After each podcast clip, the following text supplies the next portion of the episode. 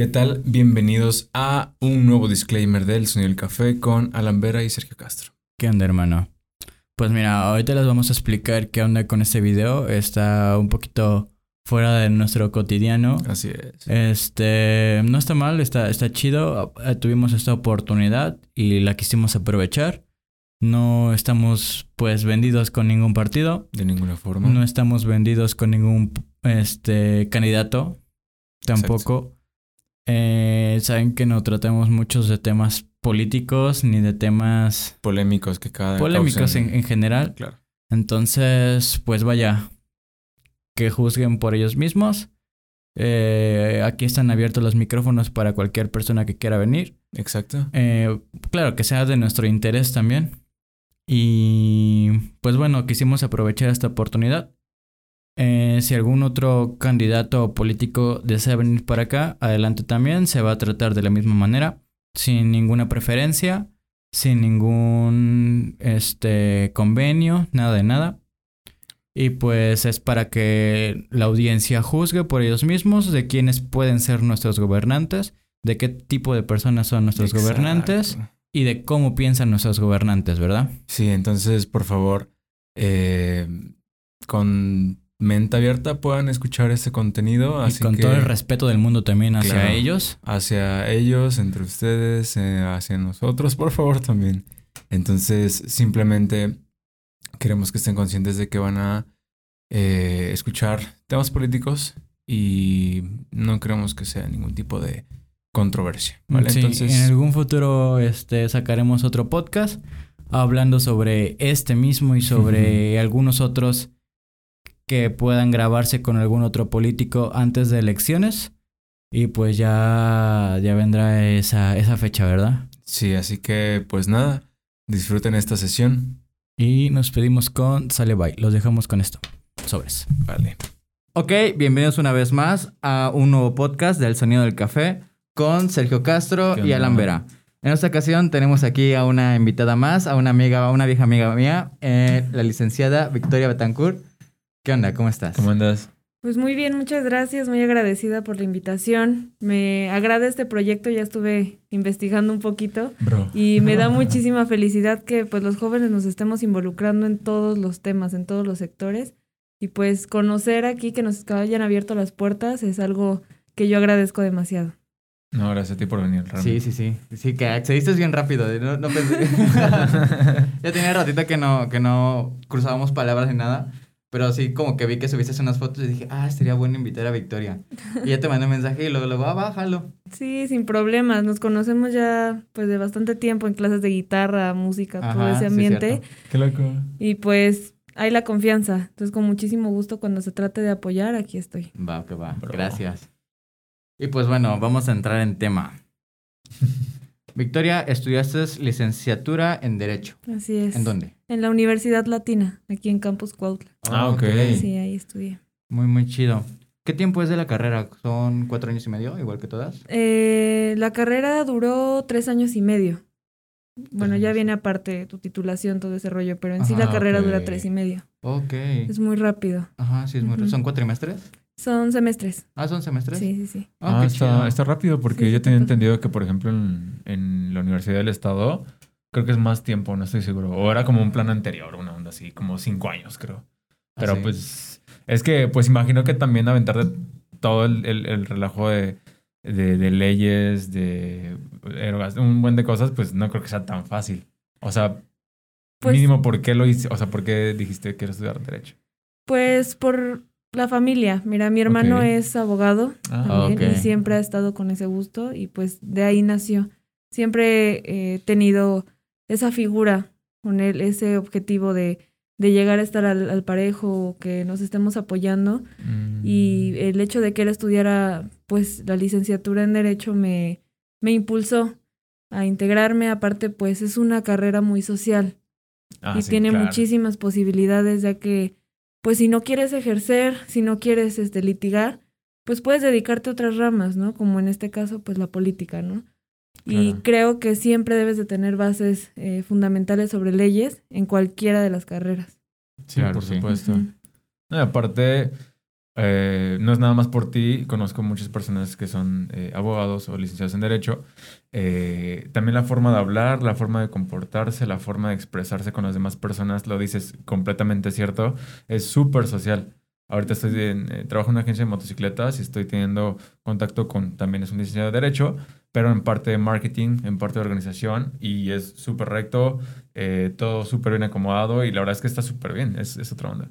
Es que esta carrera es muy sociable, muy amigable. O sea, me parece que ahora en todas las licenciaturas te meten por lo menos un semestre de, pues, de lo básico de derecho para que puedas, eh, pues, tener conocimientos, poder defenderte, que no te agarren en curva. Y eso está, pues, muy padre. Créeme que, que yo al principio, te soy honesta, no estaba tan enamorada de mi carrera, pero con el paso del tiempo me di cuenta que sí era lo mío. Sí te gusta, te apasiona porque te clavas en un momento en el que quieres seguir aprendiendo, quieres seguir enfocándote. Yo no me fui por el lado penal, por el lado civil, no me fui por eso. Me fui más por el lado humano, porque creo que puedes ayudar muchísimo. Hay muchísima gente que pues no tiene posibilidades económicas de contratar un abogado y a veces son causas injustas por las que pueden estar. Y eso me movió, eso me movió y pues te digo, aparte la familia. Qué chido, qué chido. Suena bien interesante porque creo que es de las carreras más viejas que hay. Y es como que las carreras que siguen como que sobresaliendo. Como que hay mucha gente que todavía quiere estudiar eso. Y a veces lo ven por el lado de, del dinero, ¿no?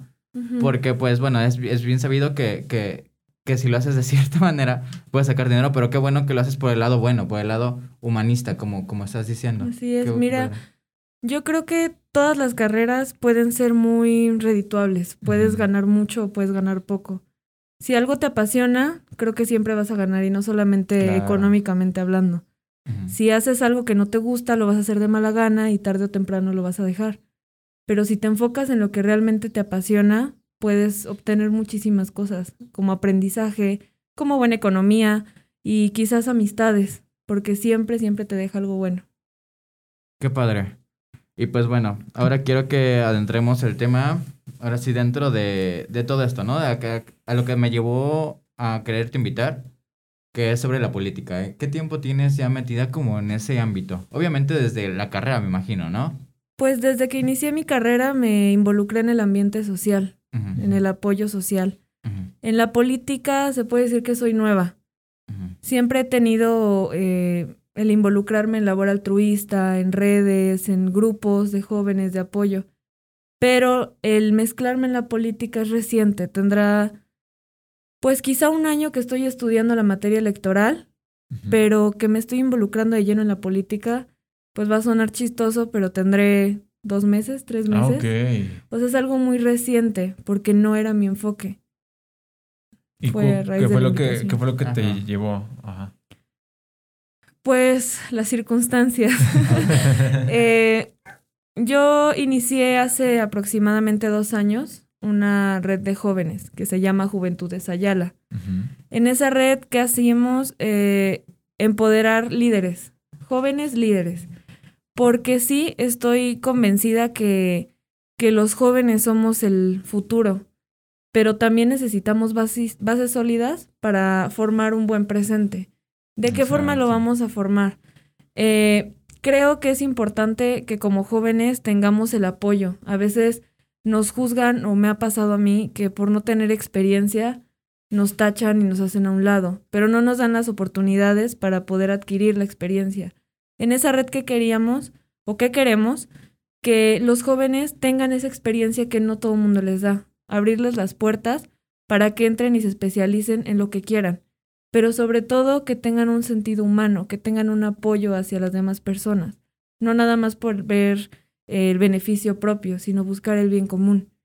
Ahí yo inicio esa red, eh, se viene el tema de la pandemia y teníamos eh, programado una, un reclutamiento.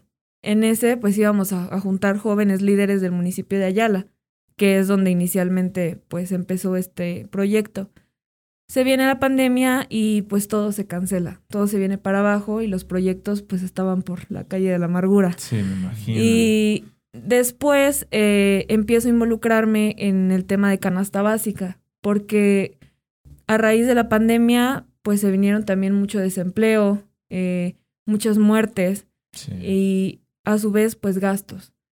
Y me daba cuenta que pues no todos tenemos la facilidad de poder desplazarnos a un lugar para poder adquirir nuestra, nuestro alimento, ¿no? Que es lo que necesitamos. Llevamos ese proyecto a localidades eh, de escasos recursos y ahí conocí muchísimas mujeres que eran las que pues se quedan en casa y ellas me platicaban que sí, que también es muy importante eh, la canasta básica, pero también es muy importante involucrarnos en el sector social.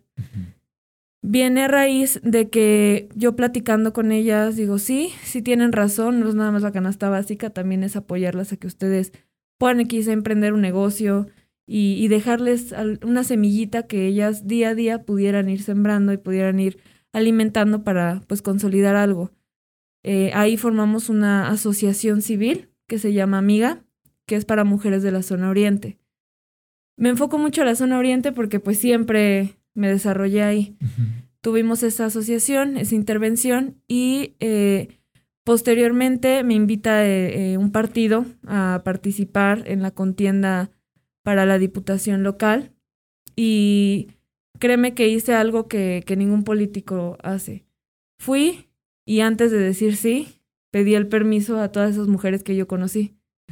Fui y les dije, sí, sí, me aviento el paquete, pero ustedes vienen conmigo. No quiero ser la misma figura que siempre está sola. Quiero que, que en este proyecto estén involucrados todos los sectores, tanto niños, jóvenes, adolescentes, adultos mayores, pero principalmente mujeres. No pensaba involucrarme en la política, pero les digo, las circunstancias a veces pues se dan y estoy muy agradecida por estar eh, en este momento de, mi vida, en este momento de, de, la vida de todas las mujeres que me están apoyando y esperemos que, que no nada más quede en una campaña básica, sino que después de votaciones quizá todos los políticos sigan visitando casas, sigan conociendo familias, y conozcan de raíz la necesidad, porque eso es lo que falta. Claro. Claro. Eh, algo que quiero como que rezarme, ahorita como que nos abarcaste un buen, nos resumiste como que un buen, pero bueno, vamos a empezar con la, la primera red que hiciste, la de jóvenes de Ayala. En esa se encargaban de distribuir despensas. Sí, y formar líderes, dando capacitaciones para expresión, eh, capacitaciones sobre sexualidad, visitamos secundarias ah, para hablar con jóvenes y nos invitan a una secundaria donde había una problemática de suicidio. O sea, los jóvenes, este, pues los orillaba la vida a, ese tipo de cuestiones. Y también una problemática muy fuerte que pues era la sexualidad en la secundaria, ¿no? Eh, comienzo a trabajar con ellos, llevando capacitaciones, llevábamos también el cine móvil, a, diferentes localidades ah, para personas que no pueden eh, acercarse a un, a un cine, ¿no? Que no tienen las posibilidades. Siempre en pro, pues, de la comunidad. Y quiero aclarar, quiero destacar que nosotros no ganamos nada. Al contrario, con muchísimo gusto nosotros aportábamos. No se cobraba nada, no, no era otra cosa más que demostrar que no necesita ser un, una autoridad para poder apoyar. Y en esa red lo que hacemos es que el día de mañana los jóvenes que están integrándose a esta red sean jóvenes que puedan representar a su comunidad, desde una ayudantía hasta una diputación. Ah, ok. Oh, Eso es lo que queremos. O sea, literalmente lo de líderes, lo que estabas diciendo. Exacto. O sea, que no sean eh, los mismos políticos de siempre, que sean nuevas caras cada, pues cada proceso electoral. Ir arrancando esos dinosaurios políticos, digo yo. Sí, sí, sí, Es lo que comentábamos en otra ocasión, eh, que siempre es lo mismo, que siempre son las mismas frases, los mismos videos, los mismas... Todo lo mismo. Todo lo mismo entre Exactamente lo mismo entre todos. Entonces dices, oye, pues, ¿de qué se trata, no? Ya, ya, me, ya me aburrió esto, pues ya cámbiale, ¿no? Sí. Entonces, sí, está, está padre eso. Después de, de la red esta de jóvenes, evolucionó y ahora es, bueno, es otra diferente, ¿no? La de Mujer Amiga. Así es. En esa, aparte de las despensas, ya se estaban encargando como de, decías tú, de sembrar una semillita para que puedan hacer un negocio, para que puedan hacer algo así. En la, en la asociación Amiga se deja completamente separado lo de despensas y jóvenes líderes. Nos enfocamos aquí a mujeres. Desde los 17, 18 años trabajo eh, con mujeres víctimas de violencia, Eh, no apoyando, porque no me gusta decir eso, pero quizá coadyuvando en el proceso de, de superar una situación difícil.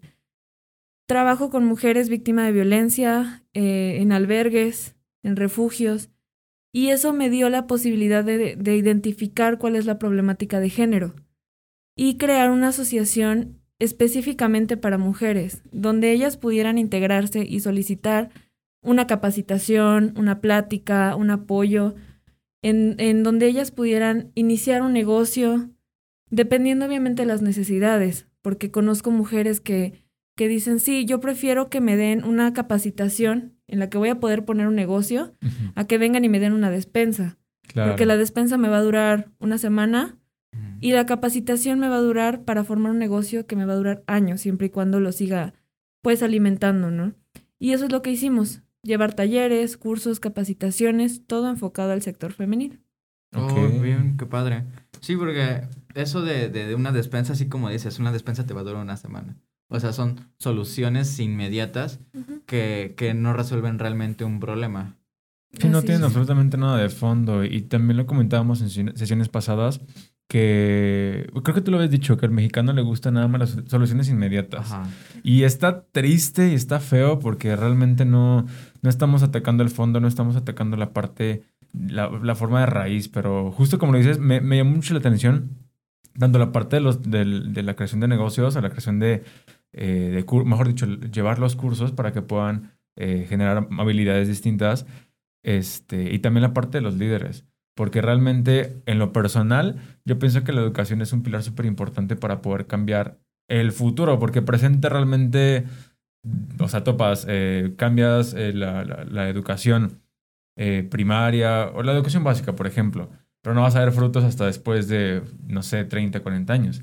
Entonces, sí, la forma de, de, de erradicar esa parte de raíz, yo creo que sí es de- desde, desde chiquillos, o sea, desde chiquitos, para que puedan cambiar, pero ya súper en el futuro. De ahí, este, ¿qué tipo de, de cursos llevaban? Porque, o sea, tipo, realmente algo en especial, como de poner un negocio de tal o skills de, de negocios o ese tipo. Mira, me voy a regresar un segundito a lo Ajá. que dijiste. También estoy de acuerdo que la educación es una base fundamental y tenemos que fomentarla. Pero quiero romper con esa idea de que a fuerza tienes que estudiar para tener un mejor futuro. Ujú. Hay localidades donde por más que quieras, no puedes estudiar. Y me lo han dicho la- las mujeres, los hombres que conocemos. Sí quiero que mi hijo tenga una preparación, pues, universitaria, una buena educación. Sin embargo, mi economía no me, no me da. Prefiero que mi hijo desarrolle un oficio en el que él pueda, pues, a la larga desarrollarse. Sí es darle un empuje a la educación, pero también un empuje a los oficios que los niños también puedan eh, emprender un negocio. Yo soy de la idea de que emprendiendo tienes muchas puertas abiertas. Claro que también hay unas que se van a cerrar, pero queremos estar del otro lado de la puerta para abrírselas a los jóvenes y puedan seguir creciendo. Ahora, en cuanto a los cursos y talleres, de era pues dependiendo las necesidades de las mujeres. Hay quienes nos pidieron eh, capacitaciones para eh, poner uñas, que es algo, pues creo que el negocio actual. Hay capacitaciones y cursos que dimos también sobre escritura, eso con el apoyo pues también de, de Secretaría de Turismo y Cultura, eh, que yo trabajo ahí desde hace años ya, y en su momento lo manejamos porque no era un ambiente político, o sea, simplemente era la asociación pidiendo el curso, o que Secretaría te lo asignaba y lo llevábamos nosotros a, a las mujeres. Siempre lo adaptamos a lo que ellas querían. Si ellas me pedían cursos, ayer nos comentaba que querían este aprender a hacer chiles en vinagre. Ujú. Ok. O sea, bueno, si ustedes quieren eso y es algo que, que necesitan, pues lo hacemos, ¿no? Pero también llevamos cursos de enfermería, este, les digo, lo de escritura, lo de uñas, pastelería. O sea, son muchos talleres que ni siquiera es que digas, vamos a contratar un maestro. Las mismas mujeres se contrataban para que ellas lo hicieran. Si mi amiguita sabe poner uñas, pues voy a contratar a mi amiguita en Ah, lugar de buscar una persona de otra localidad, sino beneficiar la misma localidad y que el día de mañana esas mismas mujeres siguieran capacitando a otras. Nosotros les dábamos el apoyo para capacitarse siempre y cuando pues ellas también se comprometieran a seguir apoyando a, a las demás mujeres de su localidad. Qué padre. Sí, Está súper bien está muy chido eso. De- ajá. Perdón. No, es que este está súper padre esa parte. Eh, ¿Qué localidades o, o como que me dices que de la parte del oriente, no? Este, o sea, de toda Ayala, partes en específico. De- te digo, inició en el municipio de Ayala. Ajá. pero de todo el municipio nosotros nos enfocamos a la zona oriente. ¿Por qué? No por discriminar a los demás, sino porque la zona oriente del estado, en este caso el municipio de Ayala, está abandonado. ujú, Sí hay avances, no te miento, pero hay una diferencia muy grande entre Ayala Centro y Ayala Oriente. Allá no llegan la mayoría de apoyos y es muy triste preguntarle a una señora o a un niño, ¿qué te han traído en este tiempo? No, pues es que todo llega allá. Simplemente eh, los centros de salud están mejor atendidos en, en la zona centro que en la zona oriente. Y todos tenemos los mismos, todas y todos tenemos los mismos derechos. ¿Por qué no se le da un empuje al oriente del municipio? Ahí es cuando entramos nosotros y empezamos a abarcar desde la zona de fraccionamientos de Ayala, eh, las unidades habitacionales, eh, Tlayecac, Jalostoc, Huitzililla, Huacatlaco, Chinameca, todo lo que era el corredor oriente, todas las localidades, de las localidades más grandes a las más pequeñas, pero siempre enfocándonos al oriente. Para igualar quizá las condiciones, no tenemos el capital económico para poder decir, no, de la noche a la mañana voy a potencializar la zona oriente al máximo. No se puede. Pero en medida de nuestras posibilidades sembramos un cambio. Y hay mujeres que se están eh, sumando a, a la asociación civil, al proyecto que traemos ahora, para aportar, sin que nosotros les pidamos algo. Ayer se sumó una mujer también para apoyar con cortes de cabello. Dice, qué no, o sea, me convence tu proyecto, yo me voy a meter y apóyennos también. O sea, nosotros queremos dar cursos para que las mujeres aprendan a cortar el cabello. Y como medida de apoyo, nosotros vamos a dar los cortes de cabello gratis. Y no fue algo que naciera de nosotros, sino ellas se contagian tanto de, de ver que, que no las estamos utilizando como una bandera para una campaña, o una bandera que nada más utilizan, perdón, pero pues los políticos para obtener el voto. Nosotros tenemos una participación real en la que ellas puedan levantar la mano y hablar y decir esto me gusta, esto no me gusta, esto quiero cambiar o esto que se quede igual. Es lo que pasa muy seguido, que en, en pre-campaña, no hombre, los políticos se ponen súper buena onda, bajan un buen de recursos, que te van a pavimentar, pavimentar la calle, que ya tienen tu despensa, bla, bla, pero después de las elecciones, después de que ya votaste por él o por, o por cualquier otra persona, ya nunca los vuelves a ver. Así es. Jamás vuelves a ver su rostro, jamás vuelves, vuelves a saber de él, a menos que tenga algún escándalo y ay, yo voté por él. Ay, es que me dio tal cosa, bla, bla. Entonces, eso lo, lo hemos platicado, yo creo que fuera de, de micrófonos, no estoy seguro, sobre este gap, eh, esta brecha, digamos, económica que está entre el político, que siempre está ahí como político, que ha vivido de la política toda la vida, y entre el ciudadano promedio, que estamos como que pues ya un poquito cansados de que, ok, vienen elecciones y empiezo a escuchar las cancioncitas de los, de los políticos. o empiezo a, a- a ver que están diciendo, no, pues es que vamos a juntar firmas para que nos pavimenten la calle, pero prestan tu credencial. O que, oye, no quieres, a mí me ha tocado, lo comenté en una sesión anterior, que tenía como 17 años y me dijeron, ¿eh, ya votaste? Y yo de, o sea, tengo 17, pero le dije, no. Y me dijo, no, pues es que si, si vas a votar por tal, no me acuerdo quién era, la neta, este, no, pues te damos una despensa. Y yo así de, ah, mira. O sea, simplemente porque me vieron en la calle.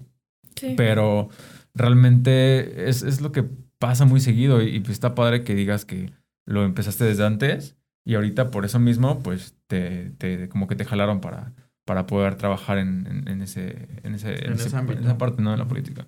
Así es. Necesitamos más eh, ciudadanos en la política y no políticos en la ciudadanía. Necesitamos involucrar a los mismos ciudadanos a que participen. Yo no quiero ser la cara por muchos años. Yo quiero que si hoy soy, mañana es mi compañera, mi vecina, y igual, de la misma forma apoyarla. Te comento que hemos eh, saludado a algunas amigas en las localidades y platicado este proyecto, este nuevo, esta nueva brecha que se está abriendo para pues la aspiración de una candidatura, ¿no? Y platicando nos dicen, sí, qué padre que vienes tú. Eh, en otros momentos nada más viene el suplente o viene el representante del político y te puedo asegurar que, que la persona que te ofreció a ti la despensa no era el candidato. Nosotros queremos dar la cara, porque si estás pidiendo el voto o si estás haciendo un compromiso, lo tiene que hacer la persona que va a contender. No los empleados, no la gente de su equipo, sino esa persona. Porque el día de mañana, con la mano en la cintura, te van a fallar, porque nunca te dieron la cara. No queremos que, digo queremos porque te digo, nunca me he puesto como que la figura nada más, sino Queremos que las mismas mujeres nos acompañen en todas las decisiones que tomemos. Las propuestas salgan de ellas, no de nosotros. Claro que tenemos unas bases, ¿no? Pero no queremos eso. Quiero que, que pues no sé, la tal señora de tal localidad me diga, híjole, ¿qué crees? Quiero que el día de mañana eh, haya mayor seguridad, ¿no? Ah, está saliendo de ella porque es una necesidad real. Exacto. Dicen, vienen y nos dan despensas como si con eso yo solucionara que me secuestraron a mi hija, ¿no? Y son cosas tan fáciles, tan sencillas de hablar, pero que enfrentarlo es otra cosa.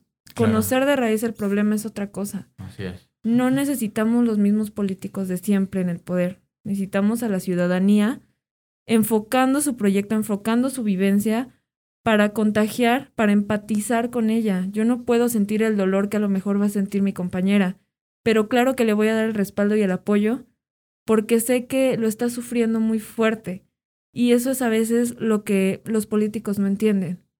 Está sufriendo, sí, eh, eh, te soluciono con una despensa para que calmes tu dolor y eso no es así. Las cosas no son así de fáciles porque regalar despensas es lo más fácil que hay. Nosotros no queremos eso, nosotros queremos repartir conocimiento, liderazgo, para que así pues no permitamos que, que sigan siendo los mismos en el poder. Vale, pues ¿qué les parece si eh, en el siguiente bloque ya hablamos un poquito más sobre eh, bueno, a mí me da curiosidad sobre tu, tu forma de ver la política, la, la, parte fresca, porque realmente, pues ya lo dijiste, siempre están los mismos. Así es. Y este, no sé qué más te interesa a ti, pero... Sí, sobre todo eso, la parte joven, pues más que nada, a mí, te platicé antes de empezar, que así a mí me interesa mucho eso de que jóvenes estén dentro de, de todo este rollo, que se interesen por todo esto. Pero pues bueno, vamos al corte y regresamos. Sobre eso. Perfecto, y regresamos al segundo bloque de esta sesión. Estamos de vuelta. Estuvimos platicando sobre varias cosas, eh, echando el chisme entre el, este, ahorita fuera de micrófonos, pero ya este, quisiéramos entrar un poquito en la parte de, este, para cuando esta sesión salga, ya habrá dos sesiones con personajes políticos antes. Entonces, quisimos abarcar hasta nuestras posibilidades dieron el espectro lo más amplio posible de los personajes políticos. Entonces ya tuvimos como que los que tienen más tiempo en la política y ahorita nos gustaría saber sobre tu, eh, tus expectativas, las ideas que traes, tu, tu objetivo como, como una, una, este, una persona que está dentro de la política, que realmente es muy joven. Entonces... Frío. ahora sí hace frío. Sí. Entonces no sé no sé cómo, eh, si te gustaría empezar por esa parte, bueno, seguir con esa parte. Claro, sí, en cuanto a que a la política, ¿cuáles son las expectativas? Así es. Sí, sí, sí, más que nada tu, tu, tu adentramiento, vaya, porque estás bien chiquita, tienes 21 años. sí. Y ya estás bien metida en ese rollo. Y está chido, la neta está bien chido, yo apoyo mucho esa, esas, ese tipo de ideas frescas o de jóvenes, porque, pues vaya, nos, nos pues nuestro círculo es de, gente de nuestra edad, ¿no? Vaya. Entonces, pues sabemos la capacidad y el conocimiento de la gente de nuestra edad, que realmente es, es buena, a veces es como mal valorada porque pues como que la gente grande dice, es que tú qué vas a saber, no tienes experiencia, no, no, no tienes buenas ideas o así, pero pues realmente no sabemos que vamos cambiando, vamos evolucionando. Entonces yo estoy como que súper a favor de la evolución, del cambio, de, ok, si piensas igual que hace un año, entonces no has, o sea, no has crecido, vaya. Entonces, pues sí, más que nada eso. Tienes, no, nos estabas contando que en, la, en el bloque pasado que tenías bien poco metida, ¿no? Tres, cuatro meses nos dijiste. Sí, en la labor social, pues ya años, desde mi familia, ¿no? Sí. Pero ya en la política, escasos, les digo, o sea, no será tanto, dos a cuatro meses, no es tanto tiempo. Sin embargo, me ha llamado la atención estudiarlo. Soy, como les comenté, terminé la licenciatura en Derecho en la Universidad Latina. Sin embargo, a pesar de que mi título está en proceso, me he enfocado a estudiar la política de manera, pues, teórica, en la rama electoral. Tengo varios cursos en lo que es, eh, pues, el tema electoral, el tema político, que los imparte el Tribunal Electoral del Poder Judicial de la Federación, que pues digo, no es cualquier, ¿no? es, este, capacitarse bien, es conocer la, la, el ambiente teórico, ¿no? Pero dejé un poco de capacitarme en lo teórico para meterme a lo práctico. Yo encontraba, tomé un curso sobre violencia política de género. Y conocí la violencia política de género no en ese curso, sino hasta que me tocó. A mí me han juzgado por mi edad, porque sí, es cierto, tengo 21 años, soy muy joven, no tengo experiencia en la política y principalmente me juzgan por ser mujer. Creo que lo voy a decir de palabras de ellos, de, de la gente en general, que dice temas machistas como la mujer este, mantiene el orden en la casa, en los hijos, eh, su lugar es en la casa porque lo mantiene ordenado. Y yo respondo, sí, está bien, la mujer mantiene el orden en casa, el orden con los hijos, pero si mantiene un hogar en orden, ¿cómo va a tener el gobierno? ¿No? Si ya ha estado ordenando todo, pues creo que hay que romper con esa estructura y dejar que una mujer se involucre.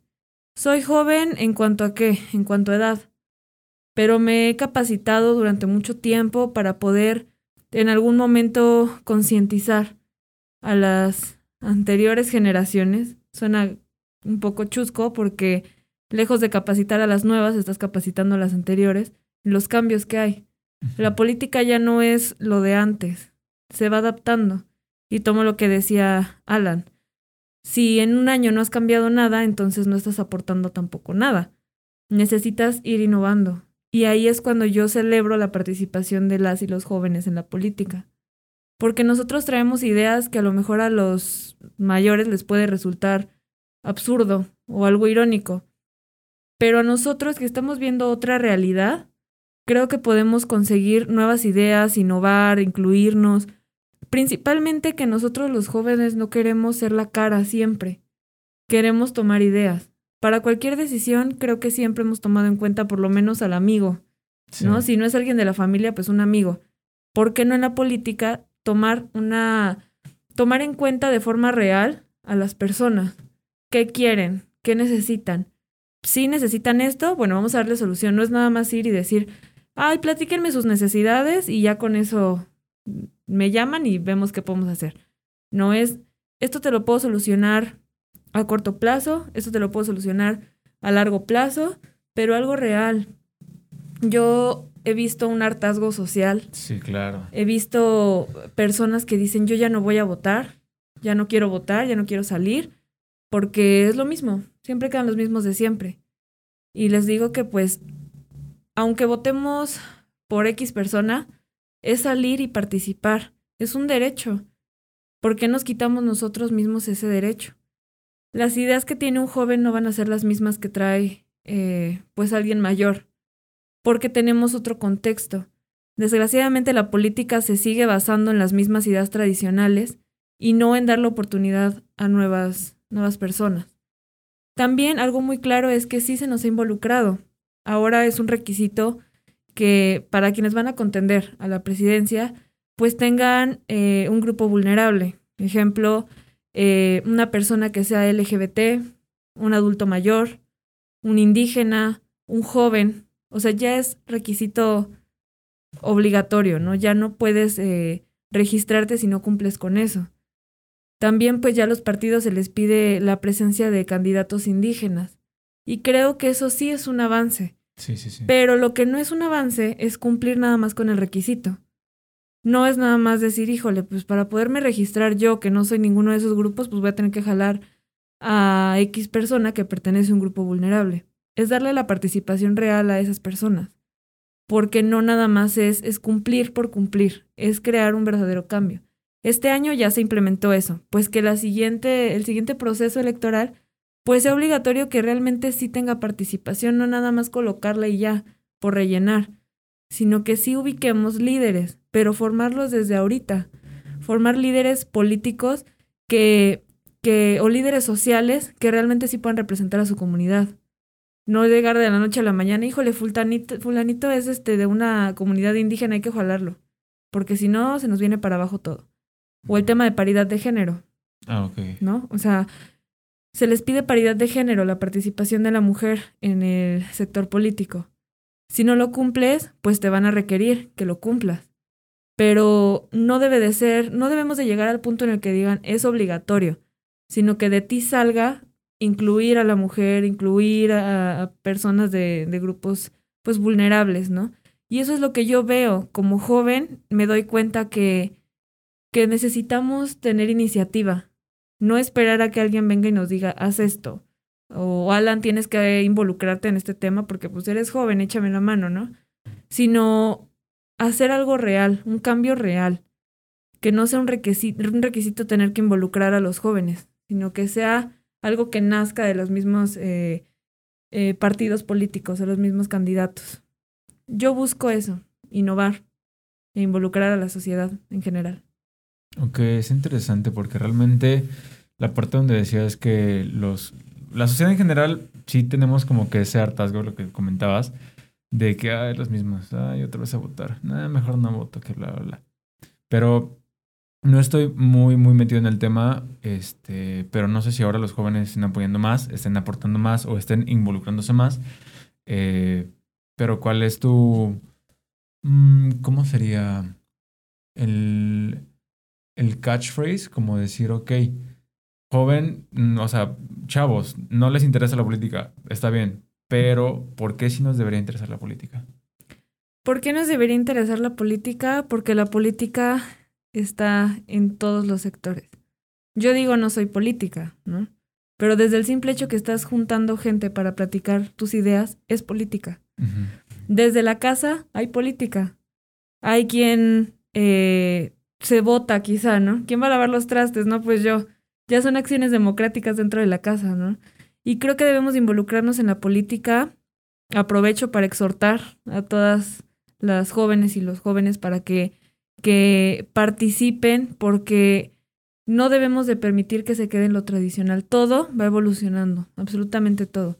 Pero si para evolucionar vamos a dejar a la misma persona, entonces no va a haber un cambio. Claro debemos de involucrarnos como jóvenes, quizá no hacer la cara, porque no nos guste, porque no querramos, X, pero sí dando ideas. Ejemplo, ustedes están aquí, pues, ¿qué quieren? Mayor participación eh, en cuanto a comunicación, que es este su ambiente, ¿no? Es lo que yo veo. Que se les voltee a ver como un, sector de comunicación, que ustedes puedan participar. Y digo que ustedes están participando desde el hecho de que ya se han sentado, pues, algunas eh, caras políticas en esta mesa.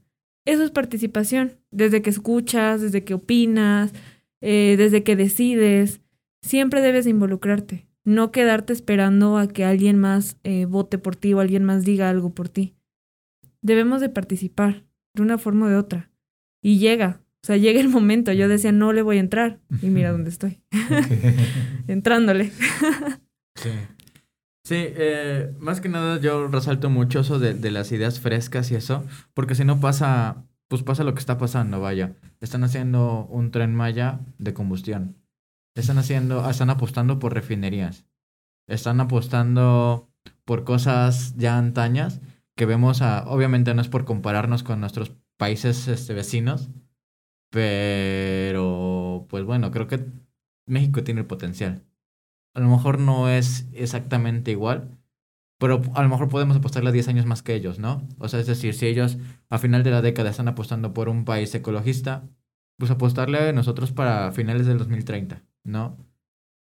Esa es como que lo que a mí me gustaría, vaya, que entren jóvenes, que, que no esté el clásico diputado, hace unos meses salió de una diputada, no es por quemar a nadie, o bueno, sí, porque la neta están representando, ¿no? es que sí, o sea, están en una, se subió un video donde están en una junta por Zoom o, por una videollamada, la y, y la, la diputada se está cambiando y no se dio cuenta que tiene prendida su cámara. O sea, desde el hecho de que no sabe utilizar una plataforma para una videollamada, dices, chale, o sea, y a cualquiera le puede pasar. ¿No? Son, son accidentes. Pero es que no le entienden, vaya, o sea, y ese, ese es, esa es mi cuestión, porque se supone que si manejáramos a México como una empresa, tú para tu empresa vas a contratar a los mejores, a las mejores mentes, ¿no? A, las, a, a, la, gente más brillante, a la gente con mejor idea, con, con más innovación, que mejor desempeñe su trabajo. Entonces, ¿por qué hay gente que no entiende eh, cómo funciona algo tan sencillo que hoy en día se está ocupando diario dentro de cargos altos dentro de esta empresa mexicana, ¿no? Yo te voy a, decir una cosa real en cuanto a las videollamadas. La pandemia vino a cambiar todo. Ah, claro, sí. Todos los trabajos, las escuelas, absolutamente todo. Hasta el ver a tus amigos ya es por videollamada. Gracias a Dios y pues la no sé, la modalidad, sé pues manejar una videollamada, sé usarlo, eh, sé cómo se silencia para que no escuchen lo que estás diciendo. Pero tomo el ejemplo de mi mamá. Mi mamá es tallerista en Secretaría de Cultura y Turismo. Ella tiene igual el entorno, pues eh, apoyar a las mujeres en un taller que las involucra, etcétera, ¿no? Ella estaba acostumbrada a, sí, salgo de mi casa, tomo mi coche y voy, doy mi taller con ellas, las visito, me regreso a mi casa, se acabó. ¿Qué pasa con la pandemia? Todo cambió. Y mi mamá no sabía usar una videollamada, no sabía cómo hacerlo, no sabía ni siquiera cómo iniciar una, una plática por Zoom. Ella eh, se vio en, una situación muy complicada de no poder desarrollar su trabajo de la mejor manera porque eso se lo impedía. Después de haber sido, me atrevo a decir, de las mejores talleristas que hay, ya no podía hacerlo. Ya no captaba la misma eh, atención de las, de las participantes. Y ahí es cuando entran los jóvenes. Yo entro con mi mamá y le digo, está bien mamá, no sabes no sabes cuánto, tampoco no sabes cuánto va a durar la pandemia. Tienes que aprender, ¿no? Tienes que hacerlo. ¿Qué hice? Me senté al lado de ella, le enseñé cómo silenciar, cómo abrir una videollamada, cómo cambiar el fondo con esto de la pantalla verde, o sea, todo se lo enseñé. Hoy por hoy mi mamá sabe hacer todo eso. ¿Por qué? Porque tuvo el apoyo, tuvo el asesoramiento. No soy alguien experto, pero por lo menos le solucioné su trabajo le apoyé. Lo movemos al, al ambiente político. Las ideas van cambiando. Necesitamos un mercadólogo para que te acomode tu campaña política.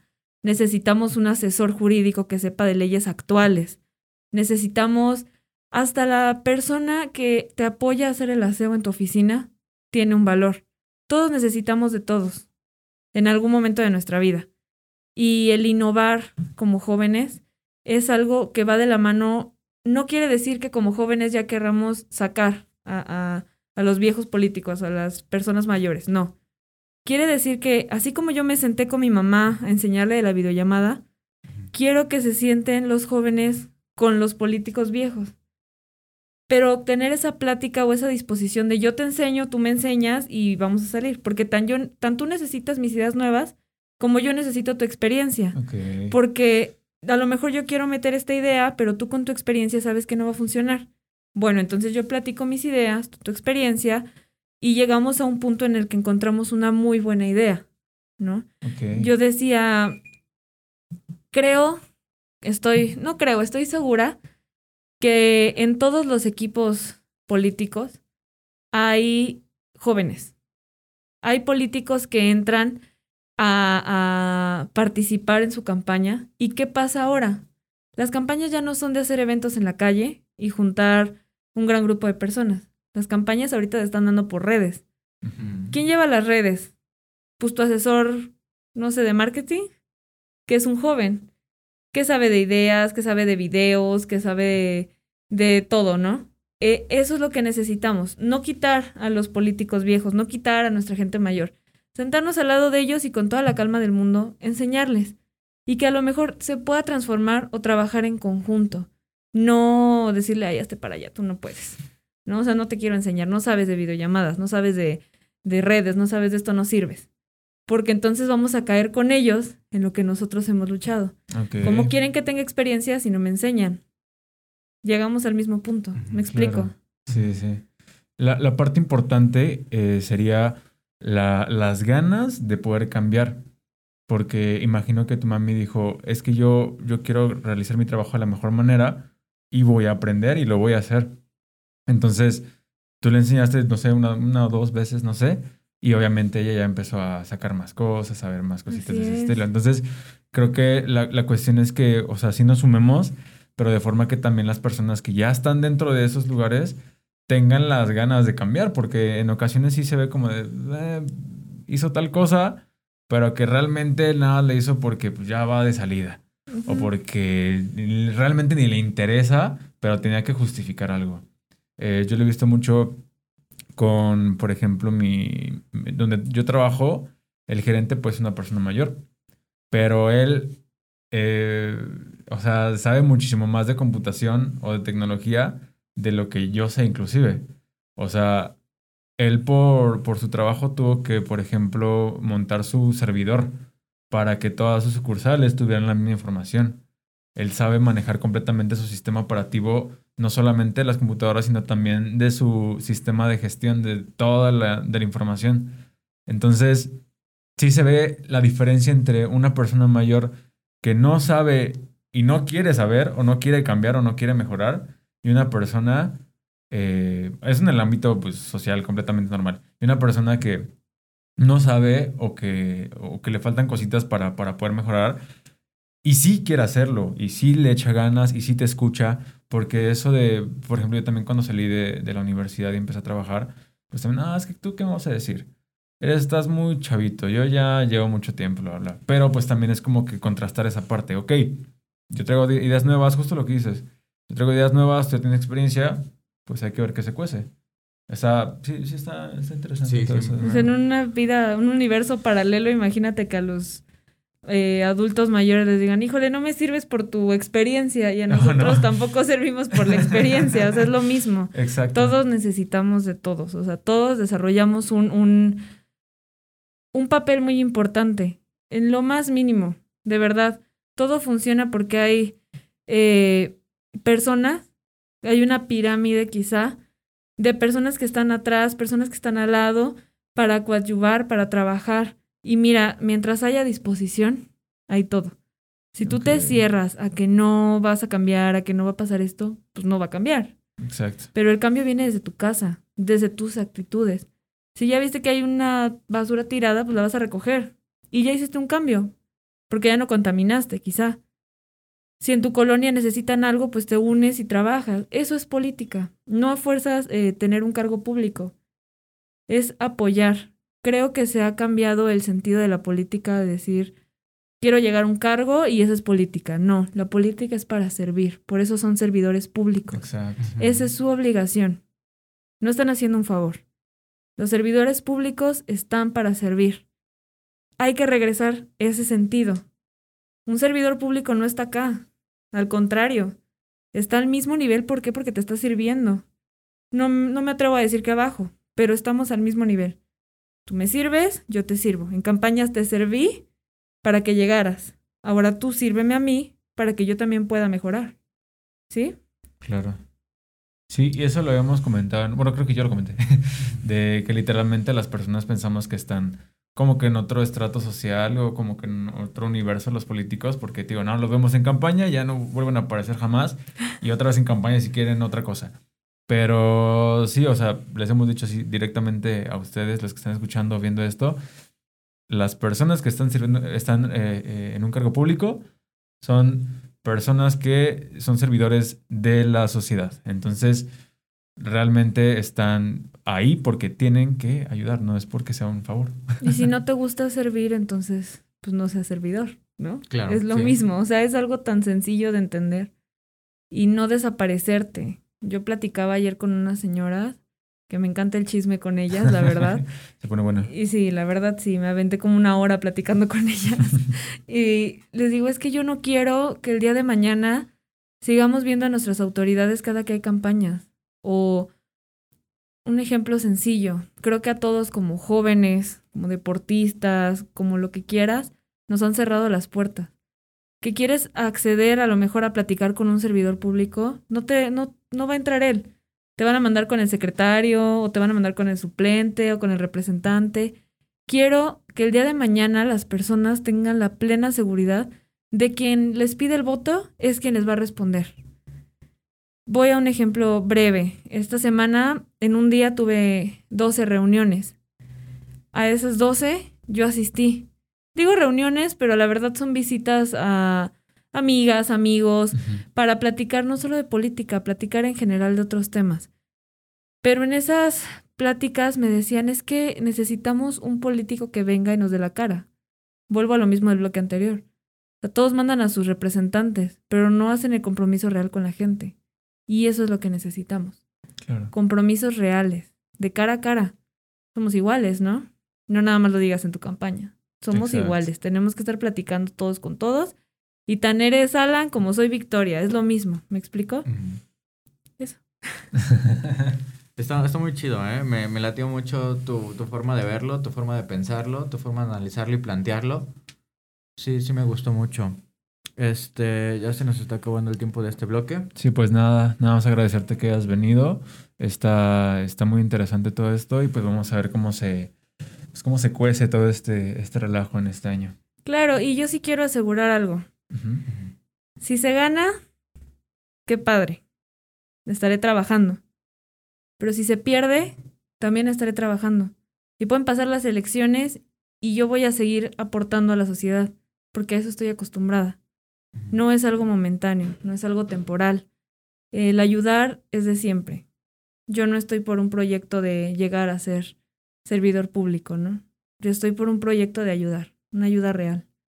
Y pues agradecerles por esta invitación. Ojalá no sea la última. Créanme que, que a mí me encanta platicar, que me encanta echar chisme y pues aquí voy a estar. Y si me lo permiten, recomendar mi red social. Ah, sí, claro. Pues quiero pedir que me sigan en, en mis redes sociales. Estoy en Facebook como Victoria Betancourt, en Instagram como Juventudes Ayala y yo manejo mis páginas. Así que Vale. la seguridad de que si me escriben, yo contesto. Ah, va, que va. Vale, pues no, pues nada más agradecerte. Sí, Y- que hayan, que hayan venido. Que bueno, que hayan venido. No ando sola, son mis amigos. Pues Y, nada. qué chido, qué chido. La verdad sí me gustó mucho. Y pues bueno, despedimos esta sesión. Este, ya eh, contigo estamos cerrando lo de lo- las, las figuras políticas, como, como Ajá, has dicho al principio del bloque. Y pues bueno, otra vez, que, que juzguen por ustedes mismos, que, que analicen todo, cómo está todo este rollo. Y pues bueno, con esto cerre- cerramos la sesión, ¿no? Perfecto, me late. Va que va. Y nos despedimos con Sale Bye. Bye.